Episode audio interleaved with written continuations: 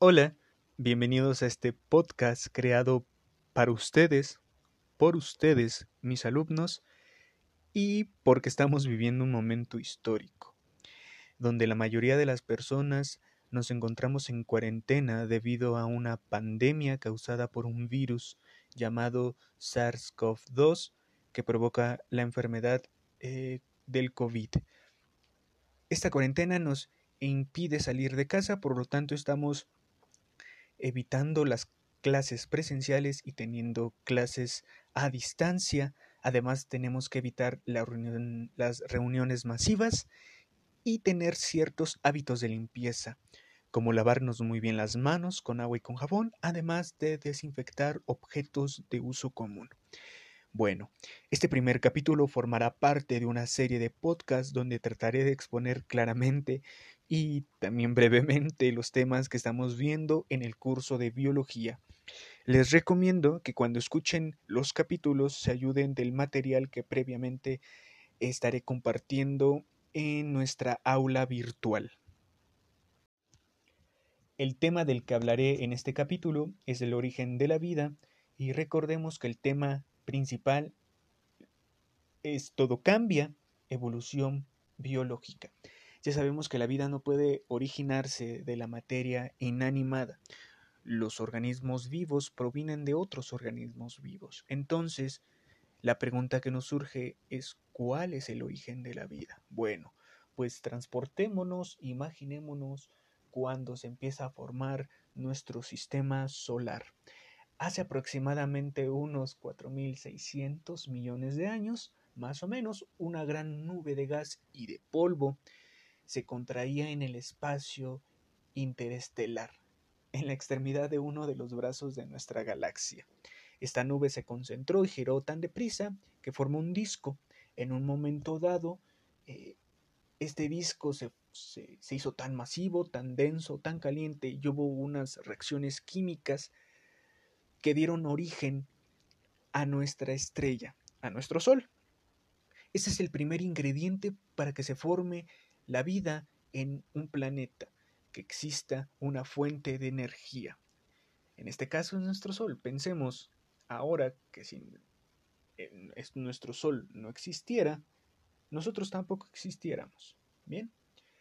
Eh, más tarde, eh, las partículas de polvo restante se unieron para formar los planetas ligados a órbitas alrededor del Sol. Los planetas giran alrededor del Sol eh, es debido a la masa que tiene nuestro Sol. Eh, bien, a medida que la temperatura descendía lentamente, mm, la Tierra fue adquiriendo su forma a través de millones de años.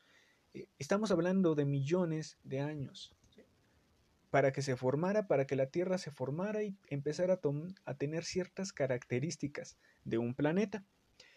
Bien, los materiales más pesados, tales como el níquel y el hierro, son metales, se, unieron para formar el núcleo terrestre.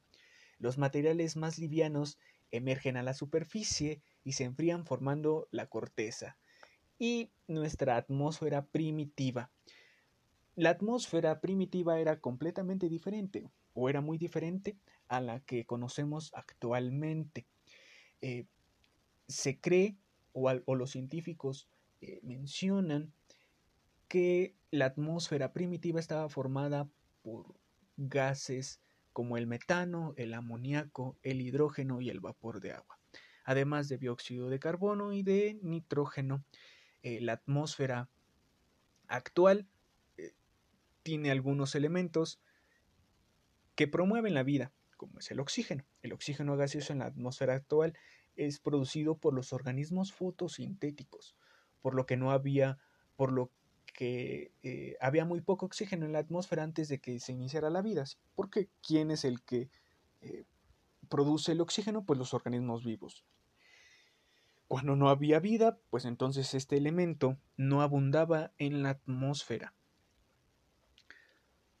Después de haberse presentado las condiciones adecuadas, y esto se calcula que tuvieron que pasar unos 500 millones de años para que apareciera la vida, es que surgen las primeras células. Muy bien.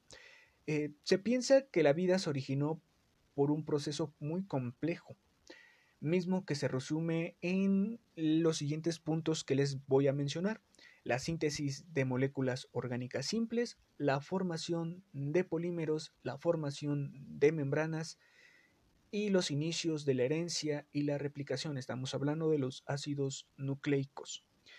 Bueno, pues enumeremos hasta aquí lo que llevamos. Las, los ingredientes para que la vida surja. Primero necesitamos una estrella, ya se formó. Necesitamos un planeta, ya se formó. Necesitamos las condiciones adecuadas para que surja la vida. Se dan, pero a través de millones de años. Y entonces ahora hablemos del primer punto que tenemos que tener en cuenta para que la vida surja, y es la síntesis de moléculas orgánicas simples.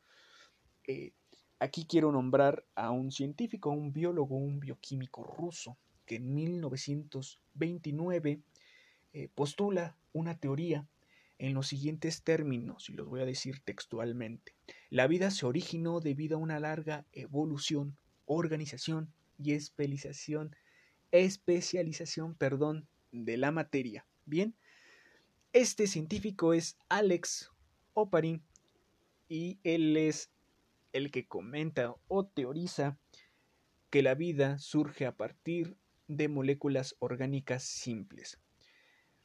Bueno, ahora dicho de otra forma, Oparin postula que la materia tuvo que ordenarse para crear las primeras moléculas que generan la vida. Todo esto en un lapso de tiempo muy, muy, muy largo. Y existen evidencias experimentales que prueban esta teoría de Oparin. En 1953, eh, un científico Miller hizo el primer experimento diseñado para reconocer las reacciones químicas que ocurren o que ocurrieron en la Tierra primitiva. Lo importante de este experimento eh, fue la simulación de las condiciones que debían existir en la atmósfera primitiva. Tenemos que recrear estas condiciones antiguas y llevarlas al laboratorio. Él para su experimento construyó un aparato de vidrio cerrado herméticamente, en la cual colocó una mezcla de gases de metano. ¿Por qué metano? Porque se creía que en la atmósfera eh, primitiva eh, abundaba el metano. Además también eh, mezcló amoníaco e hidrógeno, los cuales eran sometidos a descargas eléctricas constantes. ¿Por qué? Porque en un principio, cuando la Tierra se está formando, había estas descargas eléctricas constantes. Además, se producía vapor de agua que actuaba como lluvia y esto eh, transportaría cualquier molécula orgánica. O sea, digamos que con estos ingredientes nosotros tendríamos que obtener moléculas orgánicas. ¿Y cuál fue la sorpresa? Que sí, las sustancias eh, circulaban eh, constantemente en el aparato que este Miller eh, diseñó y la condensa y existía una condensación constante. Nosotros ya sabemos que es una condensación, es cuando eh, pasamos de estado gaseoso a estado líquido. Después de una semana, Miller analizó el agua condensada y encontró que ahora contenía algunas sustancias orgánicas constituyentes que constituyen a los seres vivos. Qué impresionante, imagínense lo que habrá sentido Miller ¿no? con su experimento. Él, él junta en un aparato hermético, junta elementos que se cree que existían en la Tierra primitiva, como son el metano, como son el amoníaco, el hidrógeno y el vapor de agua, y después de una semana observa que se están creando sustancias orgánicas. De esta manera se demostró que los compuestos fundamentales, que elementos fundamentales eh, son precursores de moléculas que originan la vida, que podían originar vida. Entonces, eh, que nos quede la idea, ¿sí? De que de elementos abióticos, como son los elementos químicos, junto con las condiciones del ambiente, estoy hablando de presión, estoy hablando de corrientes eléctricas, y de fenómenos físicos como es la condensación, se puede originar la vida.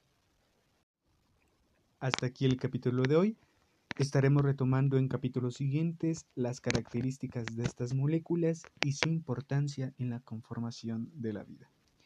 Espero que les haya sido provechoso este podcast, que se les haya hecho entretenido esta forma de transmitir la información y si tienen dudas ya estaré leyendo sus preguntas. Muchísimas gracias y nos vemos hasta la próxima. Chao.